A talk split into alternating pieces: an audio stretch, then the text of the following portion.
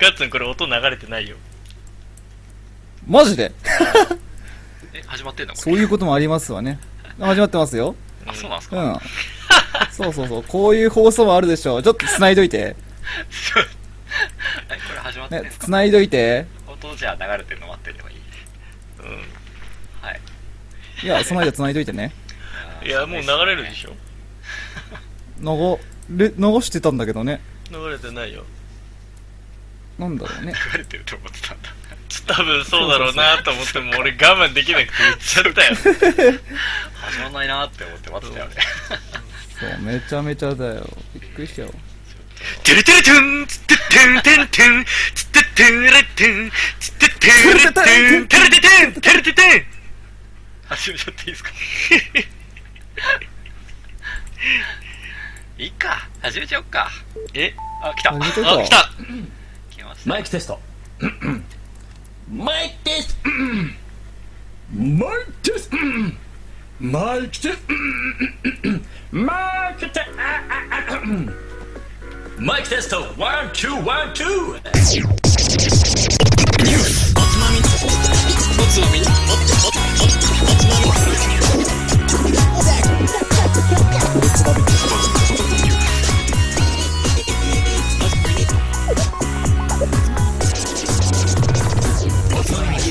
まるよ。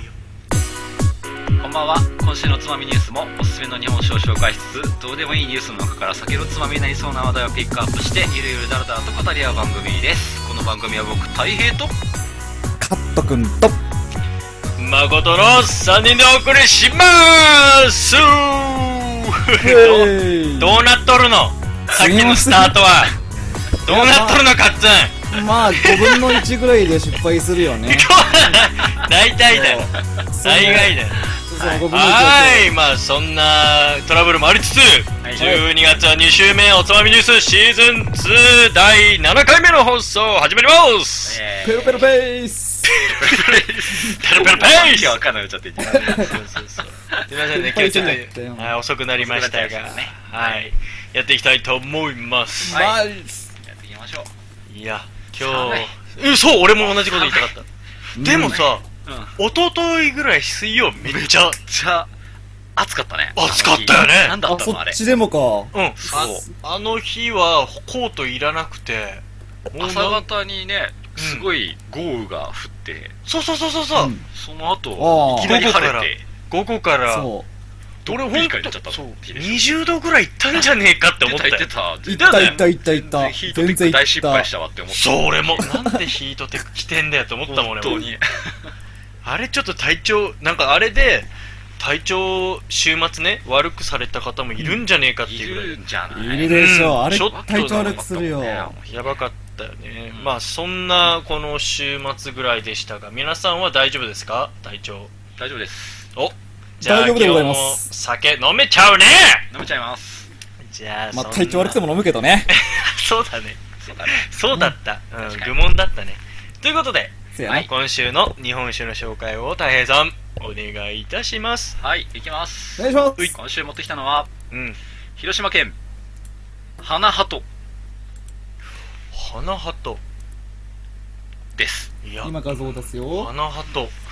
えー、華やかな花。うん。に、カレーの花だね。うん。に、鳥の鳩だね。あそうなんだ。えなんかまあ分かりやすいな。うん。非常に分かりやすい。え、そうだね。まあ、ラベル手こずってるうん。そうだねけど、うん。と、ラベルがね、すごいうん、ピンクの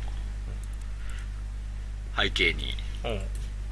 まあ鳩がバーンって書いてある、すごい可愛いラベルなんだよね。なんかあの鳥が入ってくるの連続だねそうです。てかあの鹿とか鳥とか多いねそうだね。なんかね、鹿とか、まあそれちょっと最後にやろうと思ってるんだけど。あれ？もうごめんごめんごめんごめんごめんほんとごめん、うんえええうんうんうんえ。まあ今回は、初搾り。まあ新酒だね。うん新酒、花鳩、純米吟醸村か生原酒。は広島県産八谷錦100%使用です。いおーい。八谷錦また来たね、ええ。まあ広島といえばっていう。そうだね。このあ八谷錦を使っった花鳩新酒です。うん。あ。本当だ。かわいい。ポップでしょ。このラベルかわいい。これ、ちょっとつい、でも、世のお父さん方はこれを手に取るのちょっと恥ずかしいのかもしれない。ちょっとピンクい、からねピンクいし、これなんか、あの、年賀状でこのままあってもいいぐらいだよね。うんそうだねそうだねかわいいな、これ、ほんと。でしょはい。っていう可愛いラベルでうん今日乾杯しちゃうと思います、純米銀賞生原酒。はいはい。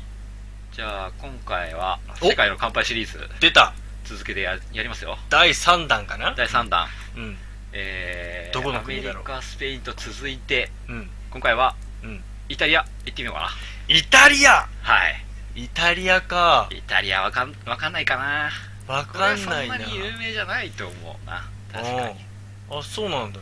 えー、イタリアで正式な乾杯はうん。チンチンです。チンチン？チンチンです。あ、そうなんだ。それってさ、言葉の意味があるの？それとも音の響きをそのまま言ってんの？音だね。あ、そうなんだ。うんでこれね正式な乾杯はチンチンなんですけど。あ、それが正式なんだね。う。ん。うん。ただ一般的に広く使われてるのはうん。スペインのサルーのイタリア語サルーテあ。なんですよ。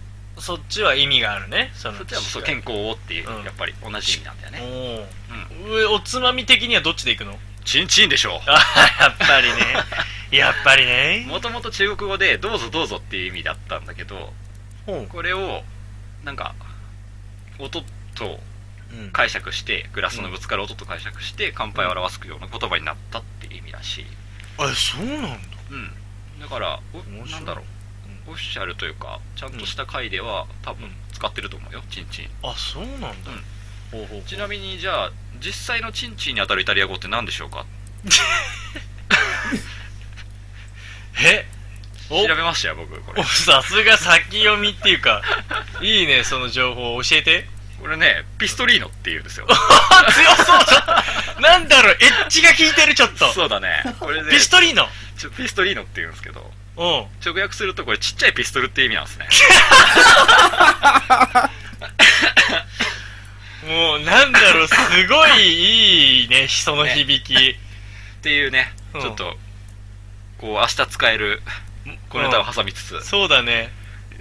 まあ今夜はうん。いや、ピストリーノで乾杯してもいいんだけどね。ピストリーノは乾杯の挨拶じゃないからねちょっと待って、俺ら普通に連呼してるけど、結構ダメだよね。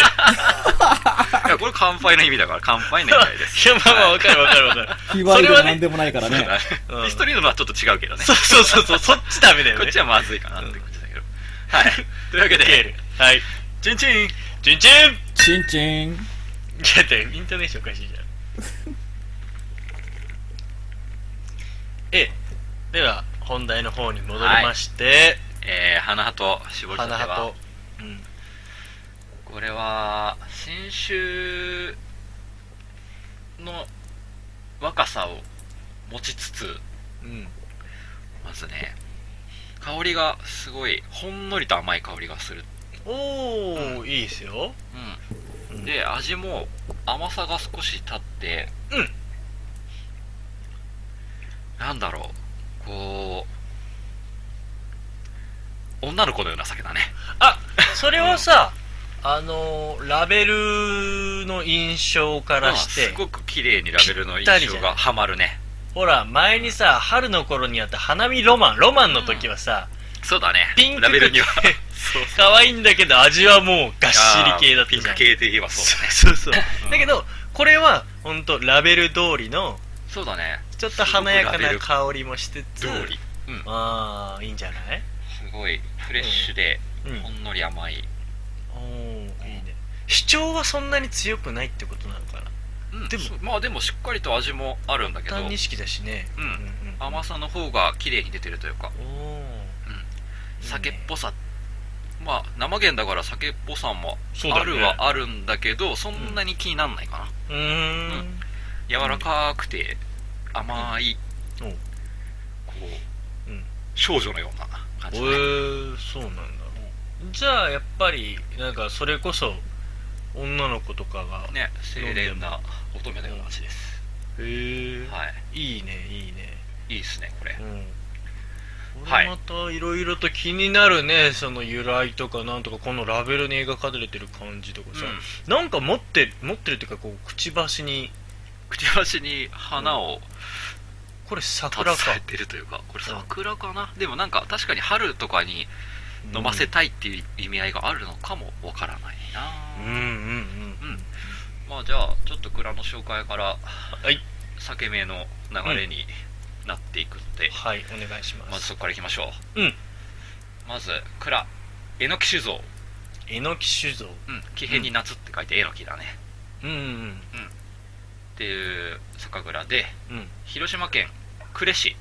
おクレか。うん呉です。うん。温度町っていう町にあります。うん。でこれ瀬戸内海に浮かぶ倉橋島っていう呉市なんだけど島なんだよね。そっちの町自体は。あそうなんだ、うん。はいはいはいはい。はい。え？まあ、そういう場所その島で作られてんの？そうその島まあ島って言っても結構大きめだしいやもううんうんうん。本土ともだいぶ近いというか、うんうんうん。橋でつながってる。あそうなんだ。うん。うん。だけど、うん。まずこの蔵が創業明治32年。うん。で現代4代目かな。はい。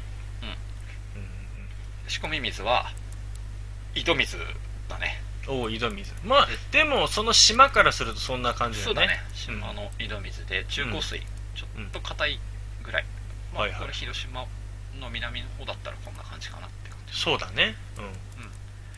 はい。で代表銘柄に、うん。この花鳩以外にうん。清盛っていう酒も出してます、うんおおはい。清盛？平の清盛だね。この辺で有名なんでね。あそうだ。はい。そうか。そうなんですよ。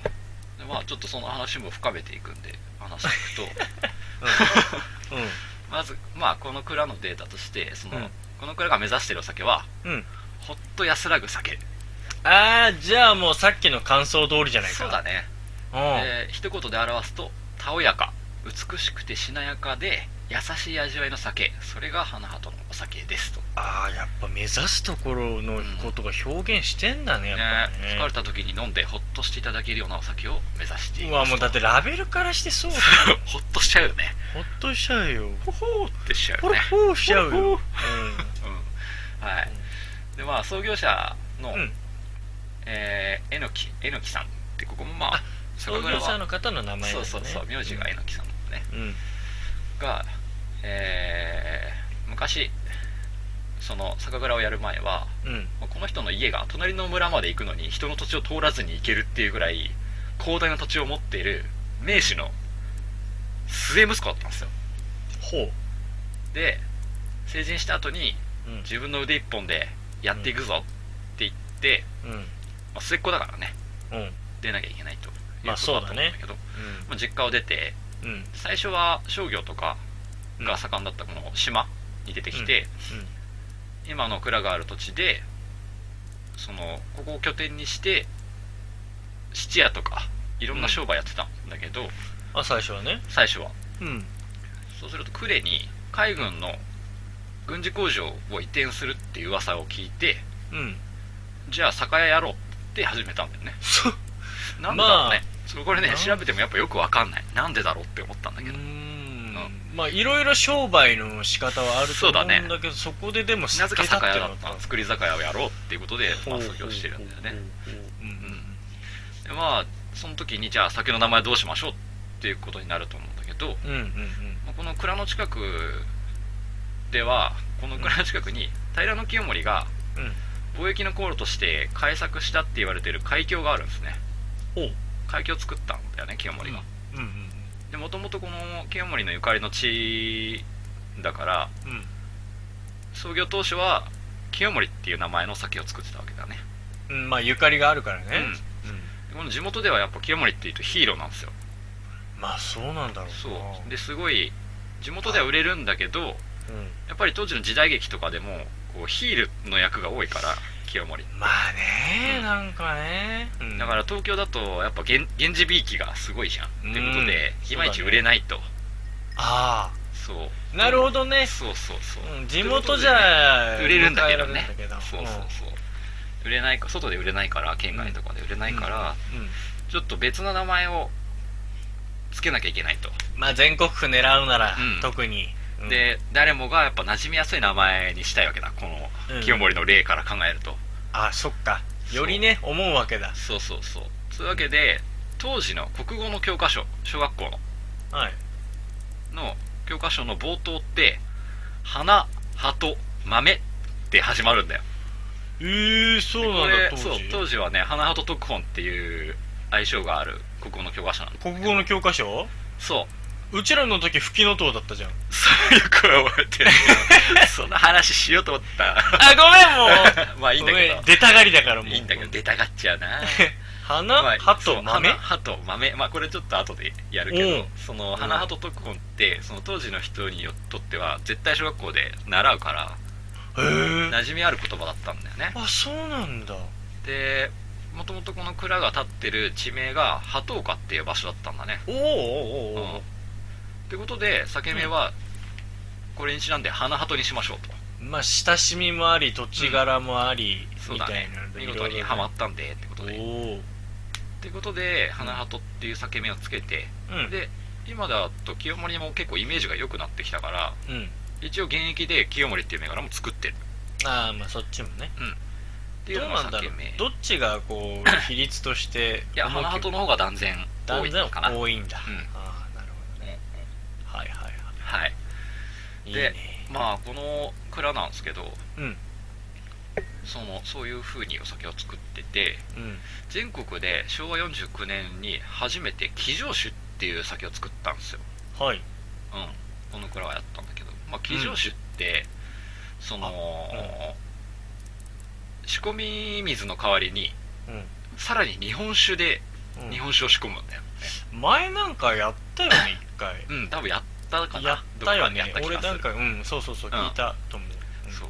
よく覚えてないんだけどどこでうんうんうんまあすごい熟成させたりすることでめちゃめちゃ甘みを持つすごいお上品なうんうんお酒になりますと。っうん。うんていうのを初めて作った蔵でわりか全し全そうそう全国で初めて。あそうなんだ、うんわりかしその花鳩っていうと騎乗酒の方で有名だったりするんだよね。おー。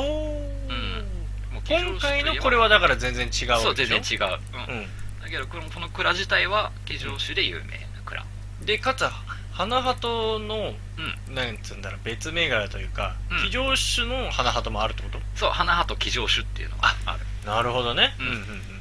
なんですよそっちの方が意外と有名か。前がし有名だね。そっちの方が。おおそういうことね、騎乗酒ファンにとってはだから花鳩といえばって感じはいはいはいはい、ではい、まあそもそもこの昭和49年とかに初めて騎乗酒を作るっていううん。いう話なんだけどこの頃って結構日本酒全盛期というか別にそんなことやんなくても超売れるからうん。やる必要ないじゃんっていうあえて新しいことを仕掛けなくたって。そうなんですよ。あだからまあそこがすごいチャレンジングな蔵っていうことなんだよね。うだね。うん。もやっぱ個性大事とか、ううん。ちょっと頑張っていろいろやってみようとか、うん。今だと海中で熟成とかしてるんだよねこの騎乗酒とか。今？うん。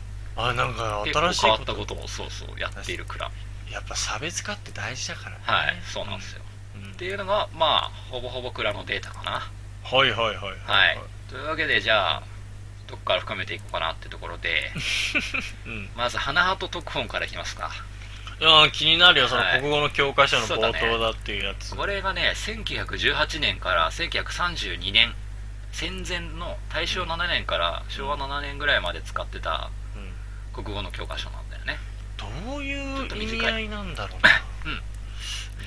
で当時のその国語の教科書。1学年で2冊6年間で12分冊になってる。うんうんその第1巻。うん。うん1年生の紙機みたいな。ええそうです。うん。その第1巻がこれに当たるんだけどうん。ラジオなんでちょっと伝わらないんだけどこの「花葉と豆ます」とか全部カタカナなんですよ。当時使ってた言葉が。全部カタカナで書いてあって、うん。ひらがなが使われ出したのってもっともっと後の話なんだけど、はいはいはいはい。じゃああまあ戦前の小学校1年生になった気分でいきましょう。んうん。う Repeat after me はーい。花葉と豆ます。花葉と豆豆ます。ます。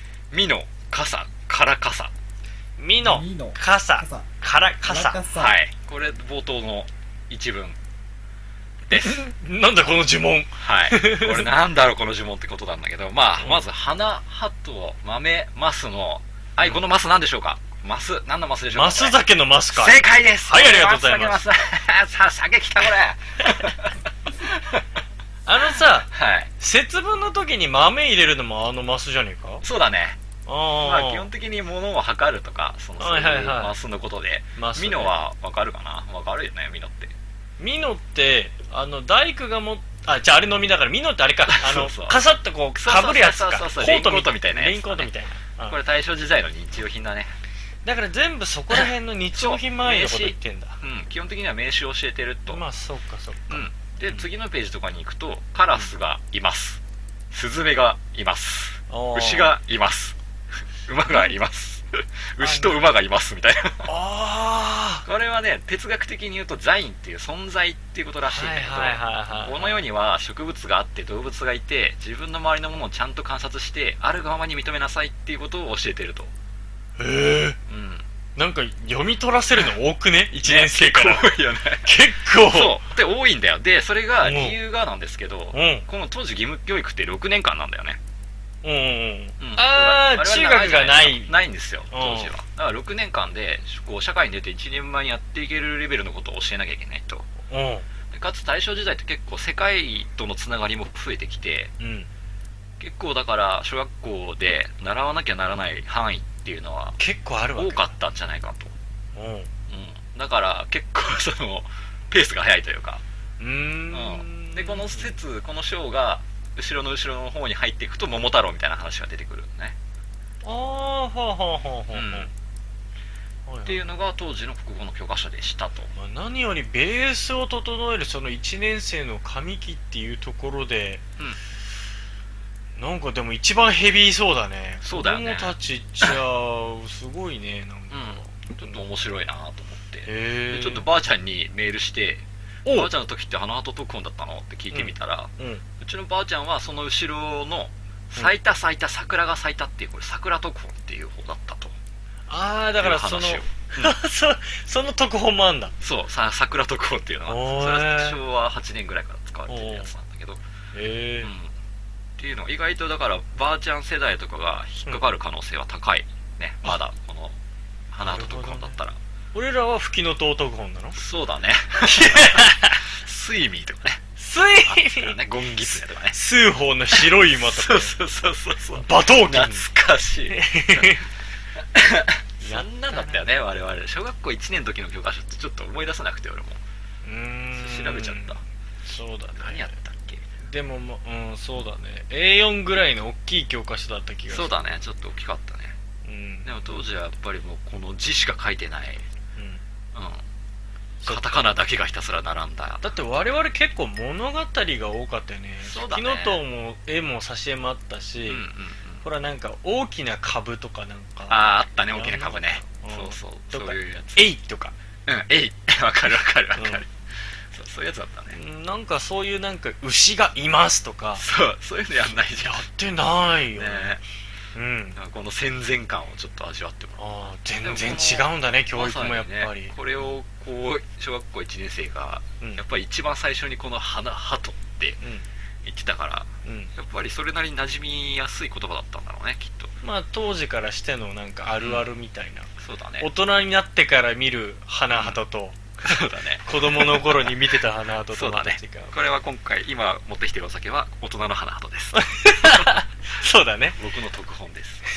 おいいね。そうだね、うんはい。学ぶこといっぱいあるね。まあそういうそういうやつだね、はいはいはい、はい。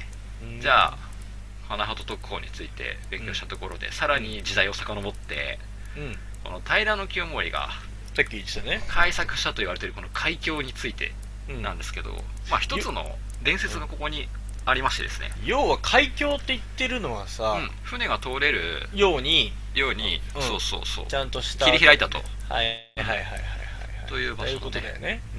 まあこれが呉呉の民話にうん、うん、ひまねき伝説っていう伝説が残ってるんですよ。全く聞いたことないそれ、まあこれね民話だからねもはや。多分この土地の人しか知らないと思う。そうだろうね。お前ほんと好きだね、民話いきます。うん、おい。まず平清盛が、えーこの辺広島にいた頃うん。厳厳島に、うん。今の宮島ね、はい。島神社のある。はい。ね大層美しいと評判の姫君ががおりましたと。おお姫が。姫がいた、うん。でこの噂を聞きつけた清盛は厳島にうん。渡って彼女に求婚しましたと、いや昔の人マジ熱いよね。すぐ求婚しちゃうからね。すぐ求婚求婚するし姫君もどこのどこから出たのかわからないじゃん湧いて出てくくるからねそう。姫君。ねいるっていうのはわかるけど そうだね。いやもう何やつって感じだよ。すぐ姫出てきちゃうからね。だけど美しければ何でもまあ、何でもも美しければ正解だから。うもう海渡っちゃうんだから。そうそうそう。だからもう性質がいっぱいいっぱい抱えられるからさ権力者は。何でもいいんだよもう。熱い。熱いというわわけで、まあ、厳島に渡ってほい。あなたの望みならば何でも叶えてみせようと。ほら熱い。しながら、まあ、すぐうん。こういうことになるわけですよ、うん。そうするともう姫もこの王道の開始ですよ私があっと驚くようなことをしてみせてくださいと。出たよ。かぐや姫パターン。王道。出たよ。王道の民話ですねすごいねやっぱ。ということでね清盛は日本中から大工を集めて素晴らしい御殿を建ててみたとあっと驚くことはこういうことだと。人力だね。結構人力でやったね。うん人力で。そう。しかもまあ自分の手をあまり汚さず。そうそう汚してないんだよね、うん。というわけでその御殿建ててみたんだけど、うん。姫君はちっとも嬉しそうにしませんと、まあそうですね。ええ。女心分かってないね。そうなんだよ。ってこと清盛はでね何が望みなんだと言ったらまた聞いちゃうんだ。聞いちゃったもう、うん。最初から聞いちゃえよと思ったんだけ うんど、まあ、ということでは1日でうん。この温度この場所ね地域の温度の瀬戸っていう、まあ今のその切り入れた場所なんだけどうん。を切り開いてみせてくださいと。1日でねと。うん。でえ？清盛はうん。その当時の結構な権力者だったわけなんだけどうん。さすがにちょっと1日じゃ無理だろうとその工事は。港つ港っつうかまあ航路を作るわけだから。そうだね。うん。さすがに無理だろうと思ったんだけどうん。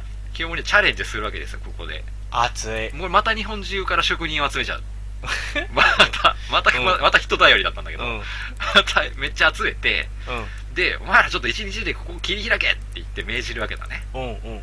で工事はうん。なかなか順調に進むと。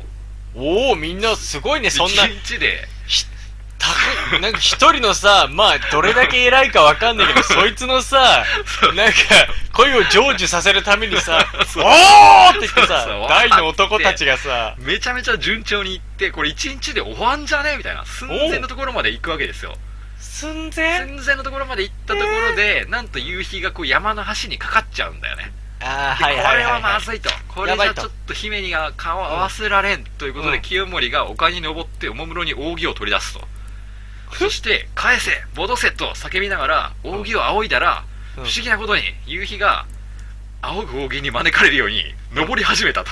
やばいもうやばいやば再い。び輝き始めたのですと。やばいやばいやばい。て清盛はたった一日で温度の瀬戸を切り開くことができたのですと。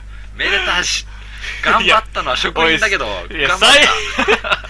最後駆け足だな。最後駆け足だけど。駆け足だな。すごいじゃないかと。いやすなんごい。とも我欲にまみれた話だ豪快な話だなええ。すごい。もう大工の人たちいやもうお前できんならもっと早くやれよって多分思ってたと思うんだけど。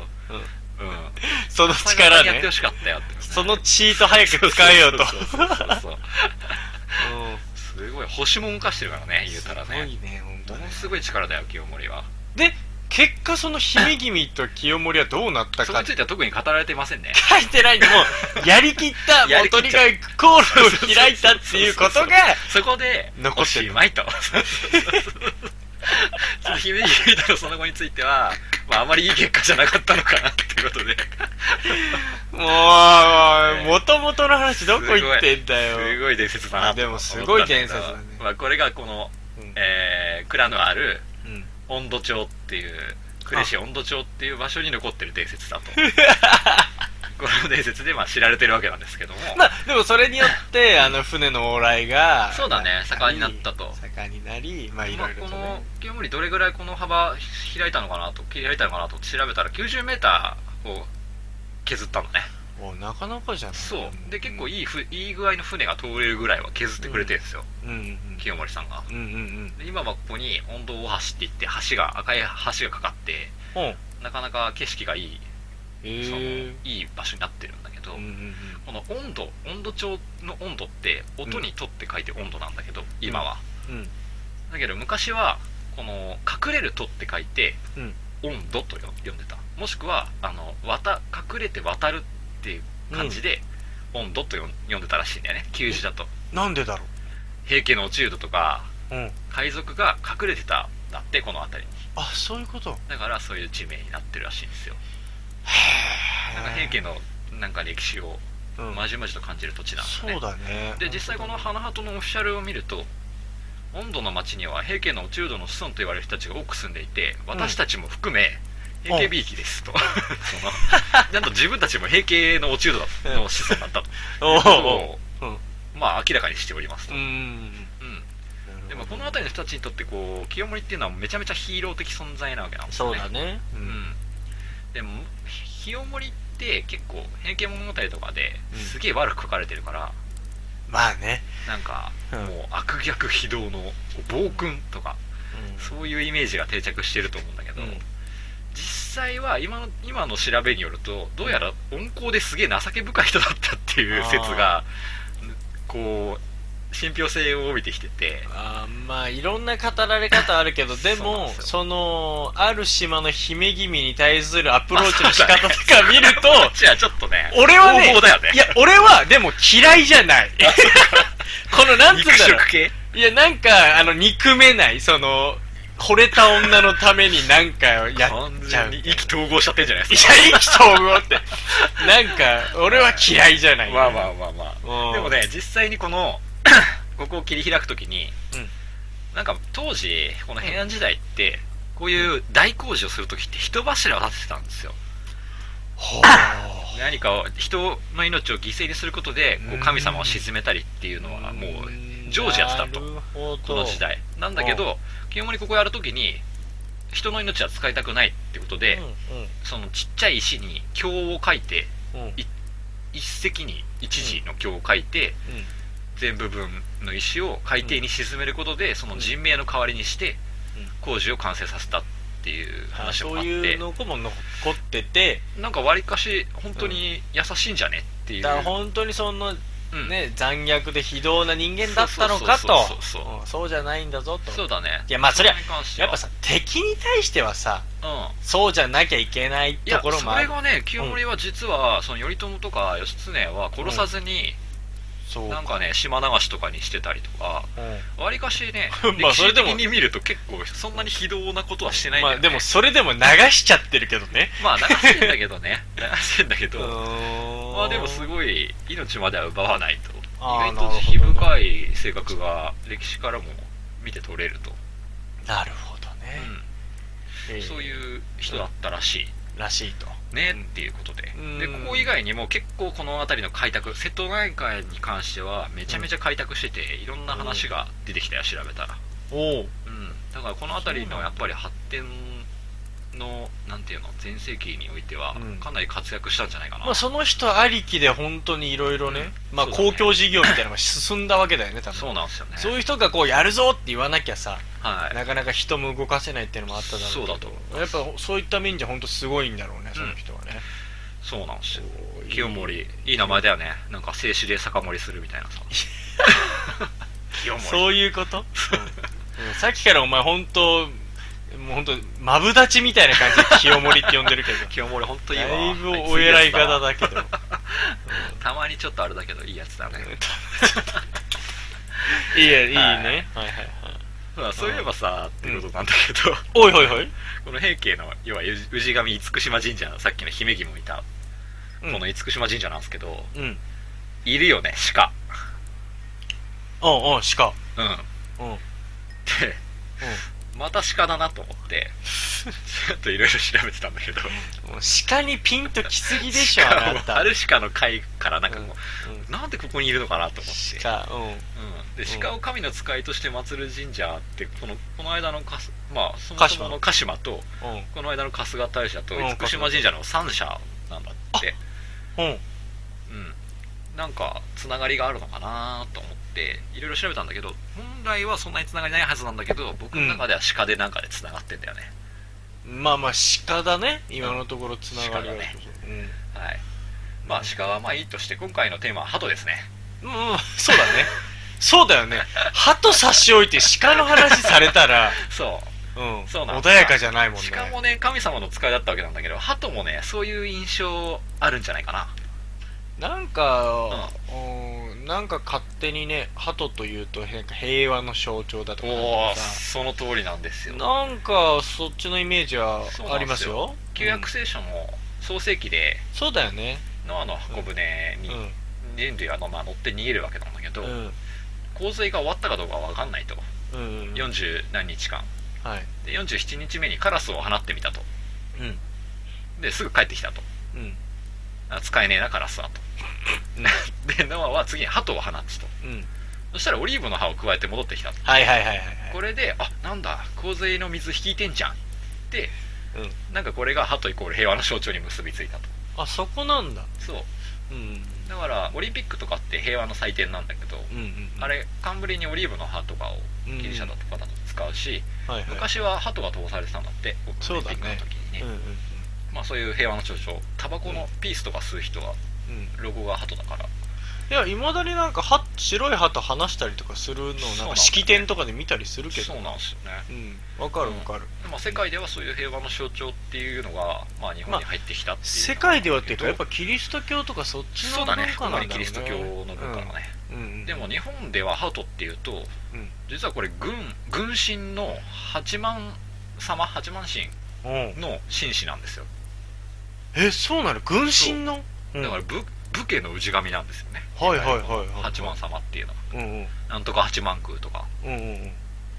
まあ日本で一番多分多い。うん。かな？八幡宮系は。ああるある、いっぱいある。うん。であそこは鳩を神聖視してるんで。その流れが日本にも広がったんじゃないかっていう説だね。うん鳩ですうんうん。まあよく見るよ、ほんと鳩はいっぱい。うん。で灰色の鳩って瓦鳩。うん。これは別名ドバトうん。で鱗模様の背中の鳩がキジバトってえ、どん言って山な山鳩なんだけど山鳩そんなに印象ないでしょ鱗模様の鳩いや、よくわかんない。どういうのって。カットさん鳴き声やってやれよこれがうん。キジバトの鳴き声なんだよ岸鳩なんだ、これ。うんよく聞くよ、茨城で。これこれそう朝方。そうそうそうそううん、カット君もよく出たね、いきなり。そうもうね、うんよくやってるこれは、うん歌うのはキジバトなんだよねあ、でもそうか。そうなんですよえー、っと、だからさ、よく見る、あの、瓦鳩うんという奴らが、それが歌えたとしたら、もう大合唱になっちゃうもんね。そうなんですよ。数多いから。やっちゃうわけだよ。あの,、うん。あの大量の鳩たちがでも、歌い出したら。きそうか、キジバトが歌ってんだ。そうなんですよ。うん。うん、ということで鳩の名前の由来なんだけど。いいよ。これなんで鳩って言うでしょ？ってええー、ハート。なんでしょうね。これねパタパタ飛び立つ時の音がハタタタタタハタタタそうそうそうそうハタタタタタハタタタタタタっていうことで羽ば鳩たく音のことを言ってんの。そうあでそれで言うと、うん鳩以外の鳥が、あの音出してるかっていうとそうじゃないか。そうでもないかなっていうちょっと微妙なとこなんだけどうんやっぱ一番に着目すべきはこのハートっていう漢字がうんなんでこの鳥に Q Q についた鳥なのかっていうことで全然ピンとこないな。これが鳴き声なんですよね。Q えクークー鳴くと書いてあるんですよ。辞書には。クークー鳴くと。クークー鳴くと。クーかな？っていうすごい今日のうん調査の中で一番の疑問はここだったんだよね。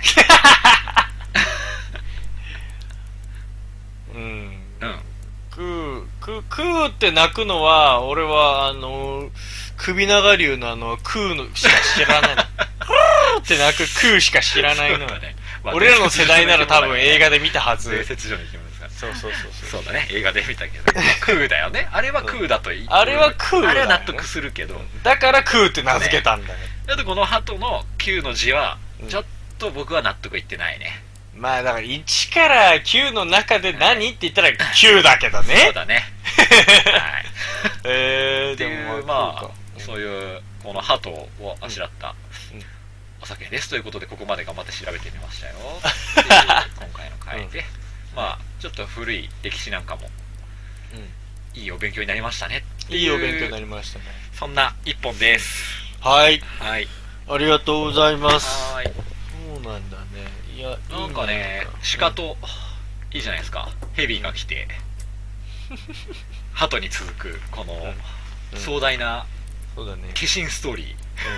化身、化身ストーリー。聖書ではね鳩は精霊の化身だし蛇はサタンの化身。そうだね。そう。鹿はねうん。まあ竹見和志が乗ってくる。そうそう。日本ならではのね。そうそうそうそう。壮大な化身ストーリーですよそういうので、あの、連鎖させようとすると、いろいろ日本酒選びが偏っちゃうから。そうだねこだわらなくてもいい狙。ってるわけじゃないんだけどでも、狙ってなくても、それだけそこをかすってくっていうね。かすっちゃうんだよねついついねおー、ついついね。ついついねそれやっぱ切っても切れないんだろうな。ええ本当にななんかこのラベルの鳩が神聖な生き物に見えてきますにしては結構ポップだけど、だいぶ。だいぶポップだ足とかちょっと可愛いけど。ちょっと可愛いってねうん。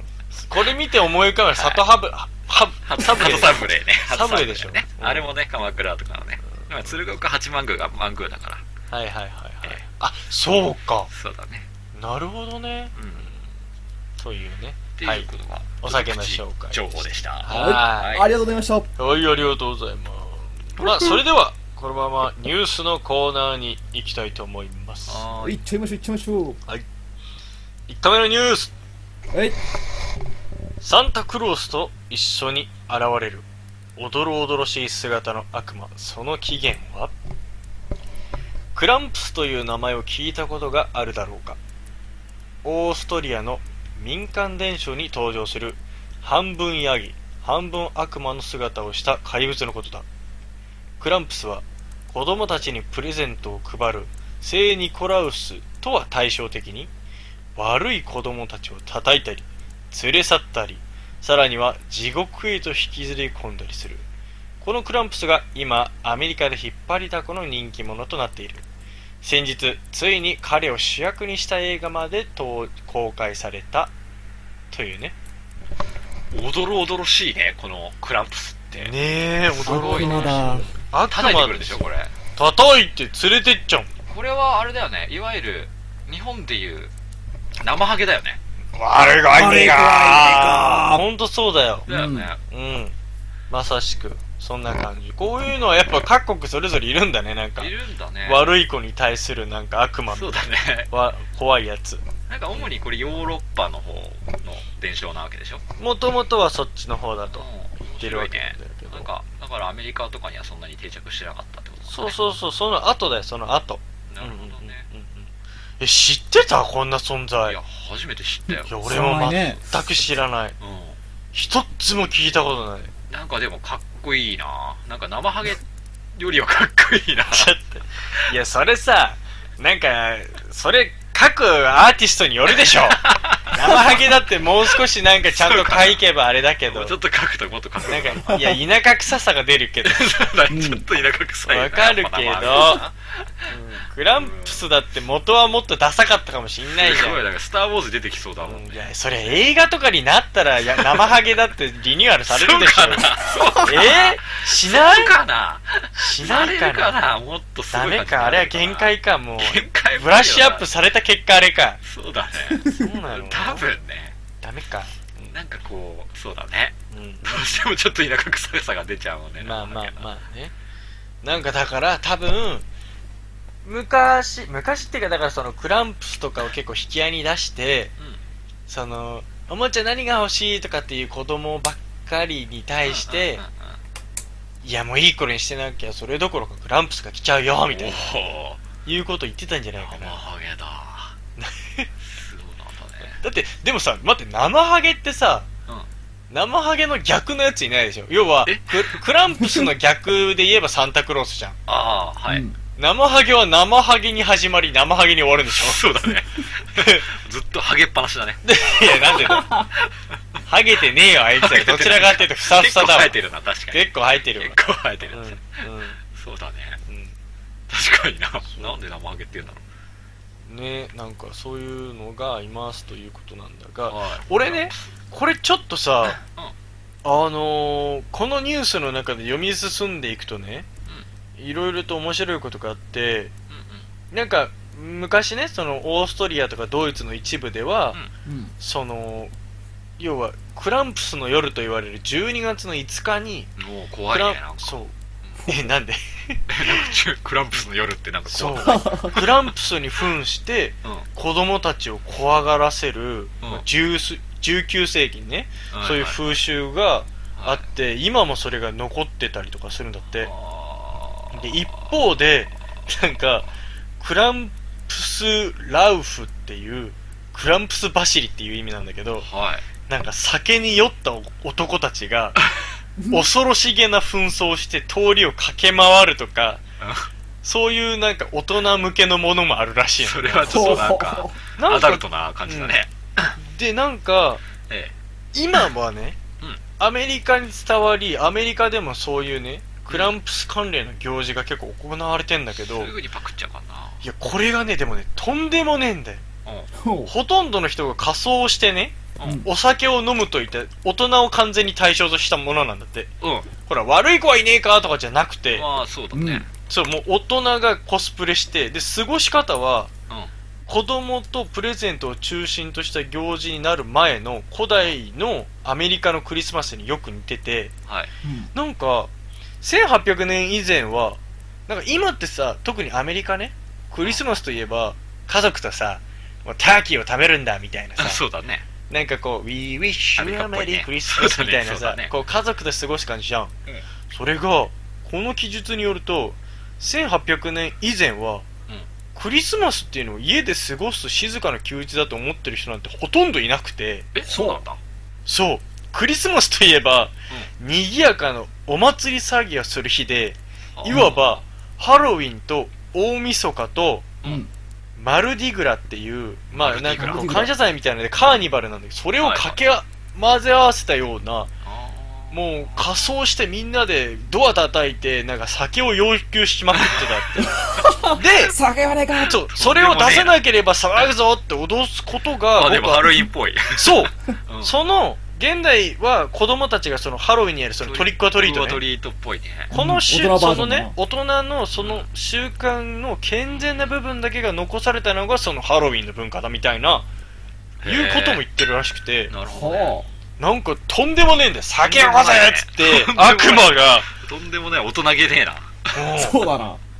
なんかそんなだったらしいよ。へえという話もあるぐらいで、うんなんか結構根根強いというかそういうクランプスというなんかうん。伝承とか、ねちそういうの。ょっとウィキペディアで調べてたんだけどうん、うん。クランプスのあのアルペン地方とかだと、うん。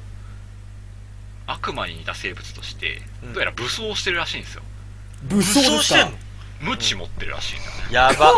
うん。もう子供叩くんじゃない？それそうだから。いやこれはね特に若い少女に鞭打ち鞭打ちをする文化とか伝統が。え、ちょっとなんかそれ怖いね。犯罪の匂いがするよ。あらしいですね。うん。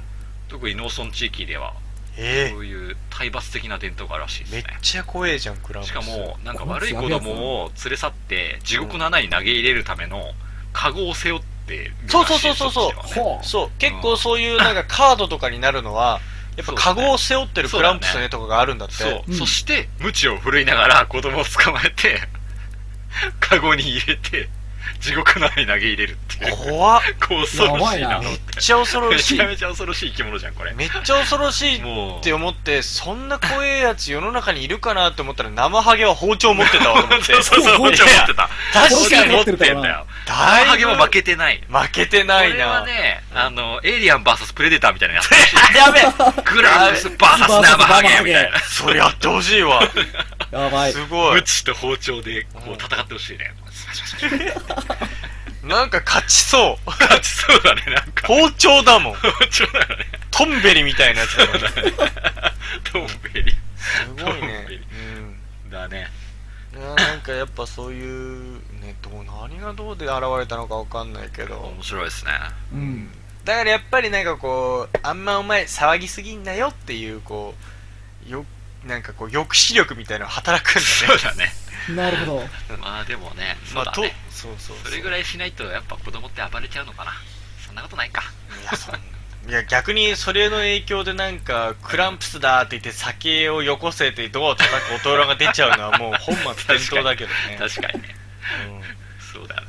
だからなんかこれね本当日本で今後どうなんだろうねうん。流行るかな誠とかね。似合いそうだけど。なんかああんのかななんかね。もうおつまみニュース期限で流行らせちゃえばいいんでしょうね、これね。や。る？じゃあそう、オハロウィンでみんなであれですか。いやハロウィンっだからその12月の5日だよ。クリスマスの前。かあれでしょカット君がただやりたいのはさうん街中歩いてるカップルのところに行ってさ カランプスだーっつってふざけんなーっつって酒ませーって言ってこうむち カゴに閉じ込めたいだけでしょそうだよ。ただただ暴れたいでし。ょあ、今いまし。酒よこしやがれ。クランプスの名を借りてただ暴れたいだけでしょそうそうそうそう。いやそういう人出てきてもねおかしくない恐ろしいわ。そういうのがあるらしくてしかも映画のね、映画になったとか言ってそれが公開されたとか言って、なんかまたちょっと今加熱しつつあるブームというのかなんかうん。古き伝統をこうちょっとまた火をつけるような。話がありますと。はい。いうクリスマスですね。ってことだね。クリスマスですよ。いい時期ですよ。僕は日本酒の回を入れてしまったね。クリスマス。ク。リスマスに。お構いなしだね。お構いなしだね。お構いなし。僕には関係ないので。関係ない。素晴らしい、うん。振り切った。振り切ってんね。それでこそだよもう。うん。大変。そうだね。それでこそ、うん自分には無関係なので。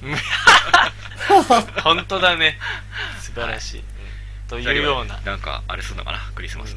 クリスマス前のちょっと怖いニュースでしたと。はい。いうことです。はい。はい。次のニュースいきます。はい。プーさん蜂蜜食べ過ぎ？モデルのクマの骨発見ほぼ歯なく世界の子供たちに愛される人気キャラクタークマのプーさんのモデルでロンドン動物園で飼育されていたメスのクマウィニーは多くの訪問者から蜂蜜や甘いものを与えられた結果晩年はほとんど歯のない状態だったことが最近の研究で分かったとイギリスのメディアが報じた。ウィニーは1934年に動物園で死んだ後イギリスの王立外科医師会が頭蓋骨を他の動物の骨などと一緒に保管した。最近になって所蔵物の点点検中に骨が見つかりロンドンにある医師会の博物館が骨の展示を始めた。博物館によると公開は初めてというね。はい。パッと、うん。歯治ったんすか？大丈夫。あそうだカット君親知らず治った？の痛みは直しま消えたんですか？したよ。治ったましたよ、無事。よかったね。ね。抜い抜いたの？まだ抜いてはいないんだよ。抜いてないの？そう。腫れててね、それで、そう、今週の水曜日に行ってきます。あ、そうだった。あそれは抜くの？そう、とりあえず腫れが引いたんで、まずはよしとしようと思なって。るほどね。そう、このままバックれちゃうかなと思いつつ、いやいや痛よくないいからよ絶対ぶり返すそうよだね、また痛みが出てきちゃうからね。抜いちゃえば、早く。そう、間違いないです。でもなんで甘いそのもの食べてれば、勝手に抜けるみたいだよ、この。いやもう最悪だよそれつが なくなってくす、どんどん侵食してっていうことでしょだって。ダメでしょそれ、うん、っうん。そっか。ていうかね俺、まあ、この後のニュースのね記述であるんだけどうん。俺知らなかったんだけどこのプーさんってこのモデルがいたのね そう、俺もね、知らな俺かった。も初めて、今知った。これで、僕がさっき眺めてて見つけたニュースで、え、マジで？と思って、うん 出したんだけど、まあ、まずそのまず普通にウィニーとしウてィニーだったんだね。飼われてたんだとウィニーザプーーだね。動物園にねうん。で、まあ、まず獣医師が飼ってたんだけど、うん。まあ、1910年代にロンドンのその動物園に寄贈されて人気者になったという歴史がありますと。うん。で、その後の26年に発表された熊野プーさんがあるんですが、うん。その原作者がいて、はい。その人の息子が、まず、クリストファー・ロビン なんだよン。そうなんだ。ねが、うんうんそのね、動物園のウうんィニーのファンになって、うん。そのウィニーが好きすぎて、自分が持ってた熊のぬいぐるみに、ウィニーとはい。名付けたことが作品のヒントになったと。知らなかった。いや、これ知知ららなかった。いや、でもこ、れ、すげえディズニーファンが聞いてたら、うんはみたいな。何お前ら今更そんなこと言ってんのみたいな。いや、そうだよね。そんなの当たり前だよって言うかもしれないけど。で、そうなんだね。これ知らなかったよ。ね僕は。え。だから、まあ、その後、その原作をもとにディズニーがアニメーション化してより広く広がったんだけど、うんうん確かに、俺、このウィニー・ザ・プーの絵本持ってんだけど、ほこの原作者の、まあ、英語の本。う。うんこれクリストファー・ロビン、男の子って思ってるかもしれないけど、原作あま女の子なんだよ。えー、うん女の子、女の子。そうなのー、で、表紙のプーさんとか、あの、赤いチョッキとか着てないからね、普通に。ああ、それは知ってる。そうそうそうそうそう。はいはいはい。でね、そうなんだよ。俺、はいこれはいはいはい、そう、まあ、プーさん好きだからさ。でも、この話は知らなかったんだけど、った。うんでもその、そんなウィニーがうん。蜂蜜を与えられまくって、ね。歯がなかったみたいな。いや、だから、やっぱその物語もやっぱ、蜂蜜が大好き、蜂蜜大好きなのも、このやっぱ動物園のその姿を見てたんだろうね。かなそっちが先だったのかないや、まあ、だってやっぱ熊ってさ、野生のやつさ、食べてるか？っていう話はま僕はね、姿は見たことないな、そのないけど、でもどっちかっていうと鮭食ってるだろ。鮭だよね。鮭取ってる姿を。うん、やっぱ肉食だろ、どう考えてもそうだよね。うん。それは蜂蜜と鮭与えられたら鮭食うだろ。鮭食べるよね。鮭って言い方あれだけど、まあ、サーモンかな？そうだね。サーモン。鮭取ってるよ。鮭鮭のベイベー鮭鮭食うよ、鮭みたいな。食うでしょ、どう考えたそうだってねね。そっちだよね、多うん。うん分ね。。蜂蜜かピグレットって言ったらピグレット食うだろ。ダメだ、これだ。これダメだ、これダメだ。これダメだけど。うんでもそうだから、そうだね。だけど、やっぱなんか、甘いものをあげたくなんだね。ね、なんなんだろう。甘いものを、まあでも、それは与えられたら食うか。別に食えるもんだもんな。うん。うん。ちょっと悲しいけどね、その、もう晩年にはもう歯がねえと か、ちょっともう、怖いけどね、それ甘いね。ものやっぱダメなんだね、甘いものは。虫歯になっちゃうんだね。めちゃなっちゃうでしょ、やっぱね。特に、うん、その、歯磨きとかもしないし。してたらまた可愛いけど、また。そうだね。でも歯磨きさせるのも大変だもんね、クマなんて。怖いよ、怖いよ。ね。うん。いや、そうだよクリ。スマロビン。うん。女の子だったのか。そうそうそうそう。衝撃。ロビンじゃねえじゃん、もうんう。ロビン子じゃん。それ、クリストファー、でもロビンか。うん。わかんないけど。わかんないけどね。じゃあピストリーノついてないんじゃん。やめろ、お前 やめろピストリーノ。ついてないわ。だし、プーさんもそれ聞いてない、いや、あの、ついてないから。プーさんはつうい、え、オスでしょ、これは。あいや、だからほら、前にもさ、前ね、やったね、ムーミンの話とかのね。ムーミンの、あの、だから、ニュースで取り上げたじゃん、あの時ね。プーさんが半裸状態であり。どこだっけ、あれ。どっかの国で半裸だからダメだって。だからあれだよ、そ、それこそそのヨーロッパの方方だよ、確か。そうだよねどこだっけなんか忘れた。うんポーランドだっけかなポーランドだね。ポーランド確か。うんそうそうそうそう。言ってたぐらい、でも、いや、ついてないよ、ピストリーノは。ピストルついてないから。ついてたら問題だよ。ダメだね。うん、ついてない。そうぬいだね。ぬいぐるみなんだもんだって。あ、そうだね。もう、モデルはプーさんは。うん。だというね。はい。うんプーさん。うん。うん。プーさん。プーは、そうだよね。本当に蜂蜜食ってたんだな、クマっちゃな食べ。るんだね。そううちの犬もさ、うん。肉食だと思ってさ、俺リ リンゴを食ってたんだよ。うん。めっちゃ物欲しげに見るから、うん。ちょっとあげてみたらめっちゃバリバリバリバリリンゴ食ってんだよ。うん普通食うかな？やリンゴ食うよ。あのね食感が好きみたいで、あれは食べる食べる。そうなんだ。うん、やっぱ、フルーツ結構食べるよあ。うちのリク、リクあもめっちゃ食うし。あめても大丈夫なんだ。うん。全然大丈夫だよ。クマってなんかリンゴ持ってるイメージない？あー、なくはない。でも食べんじゃない雑食だってことなん雑じゃない？食か。雑食だね。でも俺思い出したのが、あのさ、熊の手ってあるじゃん。中国のさ、結構高級食材で。あ、ああるね。く、うんほんと熊の手ねはい。うんいや、俺ないんだけど、でも、うんあれって、嘘か誠か、右手が高いの。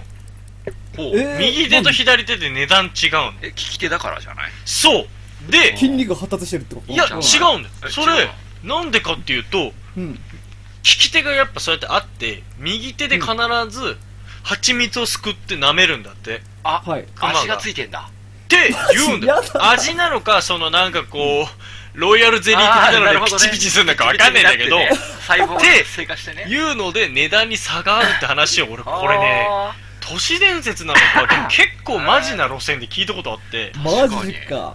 おなんかだから、あ、中国のやつでも、そうやって蜂蜜を食うっていう。話を聞くし、だから熊の手はそうやって高くなるんだよ、右手はって聞いたことあるから、これ結構一般的な話かもしれないな。なんか豚の脂身に似ていて、うん。なんか、こう、高タンパクでコラーゲン豊富らしいですね。熊の手が、うん。でもコラーゲンってやっぱ蜂蜜に使った方が、なんか、まあありそうなイメージあるねなんか繋がりそう。うん。うんうんそれで言うとなんで手だけ食うのかわかんないけどさ。うんねでもなんかそんなに別に栄養価も別に特段高くないし、うんうん、食べる理由はほぼないよって書いてある。へえ、そうなんなんだ。よとなくチェーンミラだけじゃんみたいな。あーまあよくわかんないけどみんな重宝してたんだな。なんか。ね。あそうそうそうそう。すごいね。っていうのを聞いたのを思い出すな、なんか。はあ。はちょっと、あと取ってきてよ、熊です。あ。いや、多分間違いなく殺されるよ。ワンパンでしょうね。熊の手を。カララワンパン。ワンパン熊マン。パンチ。うん熊パン。バシュンいや、なんか。ベアクローっつって。ベアクロベンクロ。いや、マジクマ怖えからバカにしちゃダメだよ。会ったことあんのかよ。いや、ないけど絶対やばないってじゃ。あわかんないじゃん。ちょっと試本当だよ。一回退治してみろよ。昔事件があったじゃん、そのなんだっけ。え？北海道のだっけ？北海道いっぱいいるイメージあるね。なんだっけ？なんかでかいクマ、あの村を滅ぼしたっていうクマが。あー、うん山おろしみたいななんか、そんな。そう。そうなんかね、俺なんか、ちょっと、僕年上の人からうん。聞いた話なのよ。銀河っていう漫画があると。お犬のやつでしょ？そう、犬のやつ。犬が熊と戦う漫画。そうそうそうそう。あの、額に傷あるやつであしょ？そうそうそうそう。わかるよそううんあ、知ってるんだ。あ、読んだことはないけど、わかるよ。あ読んだことないの。そうどういうストーリーなの？ちょっと。犬が熊と戦うんだよ。う俺も読んだわけじゃないんだけど、ん。うん。なんかね、犬と熊の戦いを、壮絶な 戦いのストーリーを。こう漫画にしてある。これ多分、結構、父親世代とかなんじゃない？多分そうだね、上の世代だちょっと上だよね。うん。そういう漫画があるらしいんですよね。そうそうそうそう。気になってるんだけど、まあね。犬が熊と戦うんだよ。お1話完結でしょ、間違いなく。いやいやいや、長いね、確かワンパンワンパンめちゃめちゃ、すごい長年やってる、確か。俺長いはず、長う編。ん、めちゃめちゃ長いんだよ。えだから同じ熊とずっと戦う話なの？そうそうう。そうそうそう、ずっとね強いやつがいてうん、ライバルみたいな、お敵手みたいなのがいて、そいつにこう仲間を集めて戦うんだけど、え犬たちが。犬も戦えるんだから、カットも頑張ればいける。いや、ワンパンだよ、絶う対に。ことがしたから。大丈夫だって。犬でもやれるんだぜ。やれる。うん。熊の手食べたいかっって。うん。たら任しとけ。ちょっと山雲行ってくるか。ほんと。うんね。頑張って、マジで。熊の手熊の手食べたいから。食べてみたいね。食べてみたい。でも熊ってあんま食うっていう文化があんのかね？熊え、鍋とか熊ある。肉っていいんじゃないの？そうな。の熊肉は結構鹿肉とかあるけど、うん。熊肉ってあんま聞かねえけどな。熊肉って効かないのはなかなかそんなに止め、取れないんじゃない。と取れないからね。か。それ食べちゃうんじゃない？取った人が、サクッと。あーいやだまあそれもあるだろうし、うん。あんまそのなんつうのやっぱ命がけになるし。はいはいはいはい。鹿ほどやっぱ草食と違ってやっぱ肉食系は頭数がかなり少ないまあだろうし、確かにうんな。管理が厳しいんじゃない？そうだね。うん。いやなんか。あの昔の昔話とかでよく熊の毛皮をさうん。かぶったおじいちゃんみたいな漁師みたいな人いるい？るいるいるるじゃないうん。まああのまたぎと言われるやつら。ああそそう。うさあの毛皮まいいよね。あの毛皮も買ってほしいわあ、いいね。絶対勝ったら高いよね。もう熊余すところなく。そうそう。う。うん。ん、余すとこなく。余すとこなく。あれこ着てたらかっこよくない？なんか。かっこいい。うあの買ってきましたみたいな。あのもののけ姫に出てくるじ地走りみたいな。地走り地走り。で吹き矢またスポーツ吹き矢やっ また吹き矢じゃん。って言って大好きだよなお前。ほんとヤックルとか言うんだろどうせまた。ほら出たよもう。いいわ今回はね鳩をね伝書伝書にしてちょっと連携取りながら狩りに行こうよいや、絶対連携取れないね。どうすればいいんだろう。鳩を使いにしてハットをとりあえず、ね、おとりにして、裏から攻めるみたいな。おとりにしちゃう神の使いや神の使い軍神の使いだからね軍神の使あ、い逆に俺がおとりになればいいんだな。うんその間、ハトが。そうだね。おとりっていうのはちゃんと腹渡食われてるところまでおとりになって。食われてる間に 俺らが背後からこうズシッてやるから。もしゃもしゃ。そうまずそうっつって。一回カップってこう噛まれよそこまで そこまで引きつけよう。そうだね。俺の物語終わるわ。そこで。うん。終わり物語だ一回き終わり物語。一回きり。一回きり。なるほどだね。まあまあまあまあまあ。そうね。いいね。熊。そんな。まあねウィニーはそんなねうん。暴れん坊じゃないと。うん。銀河でこう倒す相手にされるようなじゃないと。はい。い。うのですから。まはい。あまあ骨が公開されてるらしいから本当にファンの方はまあぜひ見に行って そうだね。見に行ってふーんって言って帰ってこよう。はい。そうだね。というようなニュースでした、こうプーさんのルーツを知れたのは嬉しかったなそうだね。ね。そこでディズニーランド行った時に知識になるね。うん。うんそうだプーさんもそうだねね、つって。うん。ハニーハントで待ってる時にその話できああるいいね。うん。そうだね銀河の話。まあ間違いなく、へえ、そうなんだ、へえ、で終わるけどね。いやそうなったら銀河の話までしてやろう。そうだね。そうだね。そこまで言ってみよう。読んで次のニュースははい。い。満員電車に決別？必ず座れる電車京浜急行は12月7日平日のダイヤを改正し朝の通勤ラッシュ時間帯に必ず座れる電車の運行を開始した、えー着席整理券を購入することで三浦海岸横須賀中央金沢分港上大岡駅の各駅から品川駅までの区間を必ず座って乗車することができる。月曜日から金曜日まで三浦海岸駅発9時9分と同駅発7時56分の2本が運行される。着席整理券は300円で1ヶ月券は5500円となっている。というね。はい。ほなんか朝のラッシュ時間にこの整理券を購入すると座れんだって。いや最高じゃんやっぱ最高か。えよくない？そんなことない？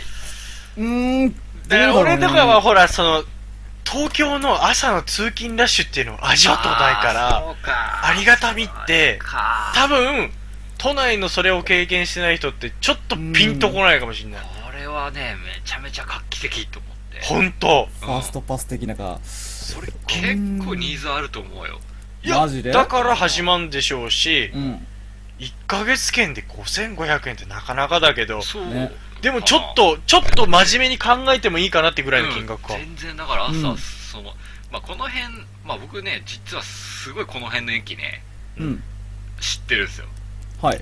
昔この辺に勤めてたんで。あそうだねうん。そうだね。うん。必ずこれ乗ってたからねこの区間、うん。だけど長いんだよ一駅一駅の区間があ長いのか長いんだああ感覚とするとだから相当ね長いんだ。旅小旅行系だよ、あー、それは座りたいかもしれないうね。ん。すごいね。だから座って本当にこの時間を読書とかしながらのんびりと乗れるんだったら価値ある本当に。本当にいやそうだってそうだよね。1日300円払ってねそう。そこを優雅にうん。自分のなんか勉強時間とかにちゃんと当てられたりとかしたら結構いい、いいよね。まあ、投資というのもおかしいけどなんかちょっといい金の使い方かもしれないね。ね。確かにね。だから投資とかまああれなんだけどうちょっとこのニュースをね後ろまで読んでいくとうん。特急料金補助の自治体もみたいなニュースがあってはいはいはい、うん。結構さその都内に通う通える範囲なんだけどうん。その電車でだと結構遠いっていう場所のはいはいはい。都内じゃないところの自治体がうん通勤の特急料金をうん。補助しますと、おう。おうおうおうおう。その代わり、まあ、こっちに住んでくれればその通勤料はこっちが町一部負が持ってくれ担するから、うん。そう。だかわらわざわざ引っ越さないでねと。そうそうそうそう、うん。とか、まあ、こっちにおいでよみたいな。あいやいや都内に住まずに安いところに住んでちょっと通勤時間かかるけどその分のお金は補助するからみたいな。それいいね。これめっちゃいいじゃんと思ってだから1時間ちょいかかったとしてもその分補助してくれて必ず座れるみたいな電車あったらめっちゃいいと思うんだよね。今ある意味えっと通勤のかかるお金はうん。まあそういった補助がありながら家賃を下がるっていう。そうそうそうそうそう。うん。超得じゃん。いいね。しかもまずその時間何でもできるわけ。座れさえすればさ結構何でもできるじゃん。無駄な時間ではないな。うん。確かに。そうなんですよ。ね。これものすごいいい画期的な試みだなとて。あそうなんだ。俺さ、うん。これさ誰が利用すんだよって思ってたんだいや超使えるでしょこれ。どううん。いやあのそれで言えば、その長いっていうのは話を聞いてうん。あこれはそうだねと。そうなんです。超大変だだからよこの区間座れだないと。からこの区間なんだ。俺だから、うん。あんまその区間自体もピンとこなくてう、いやなんこれはどうなの？もっとラッシュのとかあるんじゃない？んって思ったけど、山手線的なもんじゃないからねこれね。そっか。すごい一駅一駅が遠くて。10分間隔ぐらいなんだ。うわ。なんかもうずーっと外も同じ景色でみたいな。そこはいいじゃん別に。そこはいいじゃん。へえ いやだからね。ほら俺もさ、うんあのー高専に通ってた頃はい、うん。つくばから最初3あそうだよね。年間通ってたからさ、そうあの距離を通ってた意味が分かんないもんね。土浦からうん。勝田駅まで乗ってる時間だけで丸々1時間。そうだよね。1通って時間か。1時間丸々乗ってんだよ。遠い。しかも朝めっちゃ早いでしょ。朝早いよ。だって、うん。だってお前らが起きる前に多分俺電車乗ってんじゃないか。いやそれはそうでしょ多分。うん。そうでしょうね。で 俺よく今思うよ、うん。よくあんな生活できたなうちから学校までね10、うん。15分くらい。嘘でしょ。で15分くらいだから。そうだ。うん嘘でしょ。うん。太平はね。かっ飛ばしていくからさ。うん。かっ飛ばせ。いやだから俺勝田駅からうん。あのー、高専まででそのぐらいかかってたから、うん。普通に。そうでしょ。うだからうん。だから全然全然起全きるの然だ遅いよ。全然だ。わね本当。ねっていうふうに考えると、まあでも電車も確かにまあ俺は常磐線だから大体座れんだけど、うん、うん。そうだね。まあ座ってたら別に乗り換えさえなけりゃそんなにさ別に長時間って言うてもそんな気にならないそう。よね変にう10分15分ぐらいで乗り換えしちゃうと落ち着かないんだけども、座りっぱなしで1時30分超えとかだったら、なんかしようとかんうん。思うから、なるよね。まあ寝る人は寝るでもいいんだよ。そうだねれゆっくりね。別に寝るでもいいしね、うんでもとにかくこの時はやっぱ本読んでたなって思う。あー。あたりで通勤した時。当長いから。時そこにうん。勤めてた時ね、そうめっちゃ本読んだなって。ただそれいいんじゃない？なんかさ普段さそういう時間がないと本って開かない人とか結構いると思うんだけどそうなんだよね。やっぱねあの一つのそういう読書タイムが作れていいと思う、うんいいよね、そうそうそうそう。まああ今今となったらさその、ねスマホがあるし、ね、Kindle みたいな。そうそうそうそうそうそう。いいと思うし。い、くらでもね時間は潰せるうん環境になったから、割と電車通勤っていいんだな。快適だな。快適だよやっぱり。うん。そう。俺も実家から仕事勤めで、うん。うんその一人暮らししてない時は、うん。ほんと1時間ちょっとぐらい車で通勤してたけどね、はい。車ね。だとね。そう。やっぱその時間無駄だったよね、うん。車だと結局運転そうしなきゃいけないから無駄になっちゃうもんなんか。まあでも大丈夫ですおつまみニュースが俺も今同じこと言おうと思った俺俺も1時間超える運転の時おつまみニュース聞いてるもん。あためになる話が。そうためになる。あ そっか。ラジオっていう手があったかね。ラジオまあまあでもうんやっぱそういう風になるからね、うん。やっぱ。ね、うん。聞きながらどうしても仕方ない。で集中ってできないからさ運転してるからね、うんやっぱ電車と車じゃ全然違う、ねいやだから。今となってはねそんなになんか職場に近い必要ってないかなって個人的にはやっぱ思う。なんかそそううそうそう。その職場に近いっていう意味で、ある意味その住む土地を決めるよりそうだね。どこに住みたいかっていうのを優先してあとは通勤なんてうん。何とでもなるみたいな考え方の方がちょっか健全かもなって思ってる。そうだね。確かにだから最近本当そういうのいいなって思ってるそうだおねっさんになったのかな？そうなのかもね。うん。なんかもっとねの農園とかやりたいなって思ってる。そうだもんね。本当思うもん。畑やりたいもん農園か。だやりたい。当酒米とかおっさんっていうかおじいさんだろそんなおじいおじいちゃんだよねご隠居様だよおじいちゃんじゃないかう。んいやでもね最近やっぱ増えてますよそういう試みとかもね、シェア農園とかもスマホですぐできるようになって、ね。そういう試みもどんどんいいと思う増えてきてるし、う。んうんうん。なかなかいいと思いますよ。うん。だってそれだけやっぱりさ交通の便も良くなってるわけだしさ、本当多様化してきたからね、うん、なんか本当陸の孤島みたいにさうん。あんまならないんじゃない、まあそうね。まあそれはまあいろいろあるけど山奥とかなんとかって言ったら、うんうんけどまあ電車で1時間とかで行けるんだったらそうそうそうそうしかもそれをさ通勤費を出してくれるなんつったらそれは相当いいよな、うん。で本当かなり雄大だもんね。そうだね、うん。なるほどね。じゃあこれ本当座れるチケットっていうか整理券のこれは本当に画期的なことなんだな。素敵だと思う。しかもこの辺ってわりかしあの海はい。沿いなんですよ。あ海岸駅っていう。うん、結構サーフィンが盛んだからさはい。ほこっちの方はヨットとかね。うんうんだから海沿いに住みたい人が結構いてね。うん。ううん。んうん。だけど職場は都内とかっていうケースが結構あって。うん。うん。なんかそういう人たちにとってはかなりあいいねってなる。趣味も両立できてな。そう両立できるし、いいねまあ、それ都内に住んでサーフボード抱えてそっち行くわけにもいかねえし。そうそうそうそうそう、う。んうん。なんかそういうのもいいんじゃない？って気がするね。うんなるほど。あじゃあこれ結構利用者が続出してうん。ちょっとなんかいろいろ動きがありそう後押しするためにやっぱ会社とかもこういうのをね補助したらいいんじゃないかなって気がするわ。うん。うん。あそうなんだ。ちょっと面白いな、福利厚生とかでさこれうん。これで通えますよみたいな会社ででもなんかこれをありきでうん。確実に座れるからって言ってうん。なんか OL の人とかがこれを手に入れてうん。確実に座れるって分かったからもう決勝を電車の中でやるっていうのがめちゃくちゃら嫌だ。別にいいじゃん。それはモラルの問題だな。まあ別にいいかいいじゃん。いやまあえ俺正直まあ実際まあ別にど俺は正直いいんだけど。嫌なんだ。あ電車で化粧している人見るの。うーんまあいやまあごめん。正直言うとどっちでもいいって思ってたんだけど あんま俺は気にならないんだけど。じゃあなんかちょっと一石投じたくなったんだよ。けどあれ気にする人は気にするよね。あの特に、それね同性が気にするんで男ってあんま気にしないんだよね。男って気にしないのに、面白いなと思って見てるよね。お化けていくま化けていくみたいな。えそこまで見てないけど。結構見ちゃうけどおおパチパチパチパチパチ最後握 手したくなる。うなるほほどね。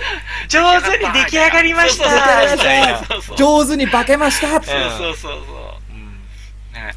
すっごいな。なんかやっぱほらあのおばあちゃんとかおばさんとかやっぱ気になるみたいで、やっぱああそうなんだ。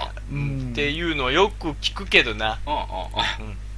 なっとらみたいな。だったらなんか。うんいうのもあるみたいだけどまあ別に。でももうそういう人もまあいるだろうしね、うん。忙しいのしゃあないからなとそうだね思うけどなんか帰り道本当ねこれでやっぱりいつも僕がこの都内に住んでるとかその理由はやっぱ終電が早いのが嫌なんですよ、うん。もっと飲んでたいみたいな。飲めないからな。その時間を気にせずね。そうそうそうそうそう。意外とだからちょっと遠くに住んだりすると終電が早いじゃない？まあそれはそうだ。11時台とかね。そうするとこうなんかもっと飲みたかったのになみたいな感じになっちゃったりすることがあって、でもさこれ必ず座れるんだったらうん。電車で飲んでもいいっすか？みたいな。いやいやはいはいはいはいはい。それはもうご遠慮くださいっていうふうにその整理券に書いてあるよ。だからそこはその飲酒 OK の車両を作ってほしいんだよね。いやいやだから もうなんかもう酒飲みありきの世界ってちょっと面白いけどさ。でもねそこなんだよねやっぱり。ほう。ん。ほそのお酒が飲めてちゃんとトイレがついてるうん。必ず座れる車両があったら、うん。そしたらもう東京に住む理由がなくなるなって思う。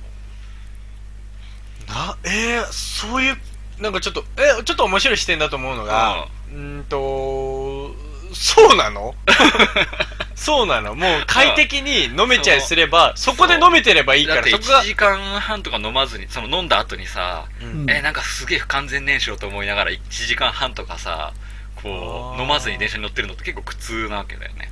うん。大変からしたらね。うん。だなんかさよくさ寝台列車とかじゃないけどさ食堂車両があるようなさ、はいはいはいはいはい、なんかそういうなんあかーでもあるじゃん。そう昔の電車はよくあったらしいよね。であんなののは感じでさうん。走ってお酒とかちょっと売ったりとかしてそれ最高だね。もう最高になっちゃうんだねもう。おつまみ車両だね。おつまみ車 う両ん。立ち飲みでもいいからさ。やっちゃう？それ。なんかスタンディングでねカウンターだけあって、うん。こうお酒出してくれる車両が1両とかあったでら、うん。簡単な乾き物ぐらいなんかそうそうそうそう置いて。そうそううん。どうぞめちゃめちゃいいけどねそれ。やっちゃう？本当に。これどれぐらい利用率あんだろうねでそうもそれなりにあると思うけどな。へそうだえったら結構結構ニーズあるんじゃないかな。面白いね。あればいや。よ寄ろうかなっていう人は多いと思うけどうね、ん。そうだよね。混雑しちゃって困っちゃうと思うよでさなんかさその都内で、うあの席に座って飲むよりちょっと安く飲めるとかでねね。だからスタンディングとかでいいんだよね。座る必要なくて。で座るのはかつ座席に戻ってやってくれそうそうればいいし。ああなるほどね。うでかつ別にその何通勤時間としてのなんか無駄ではないみんたいな。そうだね。無駄じゃないよね。面白いねちょっと交流とかで。きちゃってね。そうだよね。うん異業種交流みたいな。そういうのなんか異業種交流会とかも電車でやったらいいんじゃない？新たな社交の場みたいな。そうだね。どうせだから通勤するしみたいな。ちょっといいじゃんね。面白いよね。時短。だね時短ううん。そういうなんかね面白い車両みたいなのあるといいよね。ねえ。なんかあの別にあってもいいじゃんとは思うんだねけど。別にないなくする必要ないもんね。うんそうだね。なんかあのその本当都内のど真ん中って言ったらそれできないんだけど、うん。ちょっと今太平が行ってみたいなちょっとうん駅と駅の間が長くてはい。で海沿いでっていうちょっとそうなんです田舎な感じとかだったら、でなんだけど人利用客は結構多いとかだったら、なんかやってもねちょっと目玉になりそうだよね。目玉になりそうなんか、うん。私鉄とかはちょっとチャレンジしてもいいんじゃないでしょうか。あそうだね。あうん。あちょっとそれはまあそれでちょっと面白そうだなと思って。そうっすよね、うん。お前があったらそれだけしに行きたいもんね、うん、それだけ死にね。そう、うん。いやいいいいと思うよ。えそのえ提案します。その車両でしか売ってないの限定のお酒がありますいやもういくらでも考えられるよねそういうのね。えいくらでもいけちゃうよね本当。うん。ねこれいいもちょっと面白い試みじゃないでしょうか、こここれこれがなんかどんどんね、進んでくればそう。いう形にもなってくるんじゃないかな。そう。いうのもやりつつやっぱこの座れるチケットもありつつやっぱ都内に集中するっていうのもこうやっぱ分散していかないとっていうその方やっぱがいいよね。そういうのだよね。ここにやっぱり面白さをどんどんねそうだよね。作っていけば勝手にそうなってくると思うから。移動に対するその苦痛じゃなく魅力をっていう提供。ちょっと素晴らしいなその考え方。ね。帰り帰りが楽しみになるじゃん。おうおうおうおう必ずね。うんうん。なんかこう通勤で一気に行ったりとかするのが苦痛じゃないみたいな。何何号車のその、飲飲酒車両にはうんいつも可愛いバーテンダーさんがいるんだよねみたいな、行きたいこの電車に乗りたいんだよっていい言って。ね、うん。時間を決めてさ。決めてね。ファンとかがつくのね。この車両に乗るんだみたいな。いいね。うん。なんか世のお父さんたちの味方だねそれ。そうだね。いいね。ちょっといいよねそういうの、朝はね新聞とか売ってたりとかしてさ。まあまあまあまあね。それはキオスクで買えよって話なんだけどね。まあでも電車の中でなんか急いで乗ったりするとさ結構わあなんだまあまあ。何も買えなかったみたいな あるじゃん。まあね、うん。うん。そこでね目玉焼きとかちょっと出してね。朝食まで？朝食も楽しめる。朝食までやっちゃう？トーストが楽そしめる。れいいな。すごいなちょっと。朝食もできる車両みたいな。うんうんうんうん。でもなんかさ、う日本ってさほんとさ家でご飯食べるとかっていうのがさ当たり前だけどさ海外とかって結構さもうなんか外で食べるのが当たり前だから家であんま料理しないとかあるところの国とかも結構多くてさ、そうだね。なんか別にそうやって提供が外でいっぱいあるのも悪くないとは思うけどね。全然悪くないとうん思うけどね、外で食えるんならそれが安いなら外で食えばいいじゃんっても思うけどね、うん。だしまあそういう人も多いと思うけどね。まあまあね。うん。うんかいろいろできることあるよね電車。ってあ思う。ーもっとチャレンジングに。ただただ座って黙っての移動ってもったいないもんね。ねなんかし本当にもてったいないんだよ。電車のあの座ってる時間ってめちゃめちゃもったいないなって思いながらいつも乗ってる。あわかるわ。うん俺なんてほら高速バス乗ってさ都内とか出るときとかもやっぱ思うもんね。そうだよね。何かにそう使えたらなだから移動時間って。結構思うんだよね。あの時間って広告企業の広告枠にしては最高の枠だよなっていうのを必ず見るからね。なんかあれば。うんうんうん。そうだな。まあね。いやそういうので充実したら俺も都内に住んであの千葉まで通うかもしんない。逆にね。おー逆パタ面ーン。白いね、それ。逆パターン。それじゃあダメじゃねえかって思う話だけど。まあでもそれもそれでいいんじゃないっていうあ気まあね。うん。いやそれちょっともね、考え方としては全然ありだようん。っね。ていうね。まあそんな世の中とかが先進国でこれから出てくるのでしょうか。出てくること出てでしょう。きたら幸せだなと。そうですね。いうようなニュースでした。は以上です。いやー、今日も喋りましたね。喋りました。もうはい。12時過ぎて1時になろうかとするくらいですが。そうですね。えーじゃあまあ月曜日に来ちゃった。よ。ねもう月曜日ですけれどもね。月曜日どころか、もう、こ今年終わりっす。ねもう一気にそうだよ本当年末感だよ。徐々に。徐々に。放送は2回ぐらいあんのかな。あるあるある。あるかな。2回か。今回もね、特別編みたいなのできたらいいなって話はしてるんだけど、はい、うん。まあ決まり次第。はい。やりたいと思いますんで。はい。それもそうだし来週もまた皆さん聞いてくださいね。はい。はーい。それではまた来週です!お便りお待ちしてます。